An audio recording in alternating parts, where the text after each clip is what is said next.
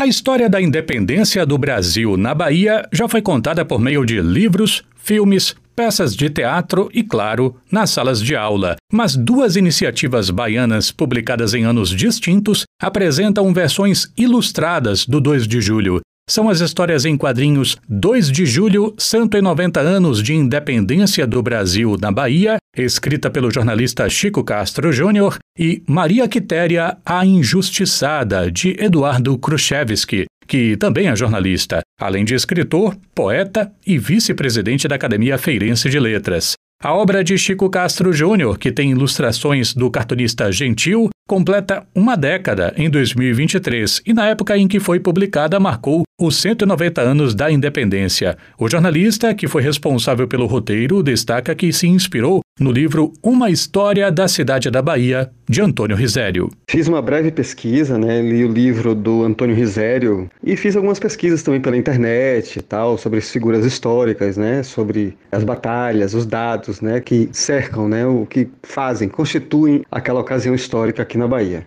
Eu não queria, contudo, escrever um roteiro muito didático. Eu não queria que fosse uma cartilha, eu não queria que fosse uma história em quadrinhos meramente educativa. Eu queria que tivesse algo a mais que fisgasse o leitor. Então eu surgi com uma solução que foi criar um personagem fictício de um rapaz que vivia aqui em Salvador na época e estava escrevendo cartas ao seu primo que morava distante, contando o que estava acontecendo aqui na Bahia. Foi uma forma de, de trazer o assunto para mais próximo do leitor, né? Trazer o assunto assim, dar uma urgência como se ele estivesse lendo as notícias no jornal de hoje. Juntou isso com os desenhos maravilhosos de Gentil, né? Então ficou uma HQ, assim, uma dessa parte eu gostei do resultado, assim, eu, eu, eu acho que ficou legal. Já a história em quadrinhos Maria Quitéria, a Injustiçada, destaca uma das protagonistas femininas da independência, Eduardo Khrushchevsky explica que a obra foi baseada em um livro dele mesmo e que pode ser apreciado por leitores de todas as idades. Em 2008, eu publiquei um livro de crônicas e contos chamado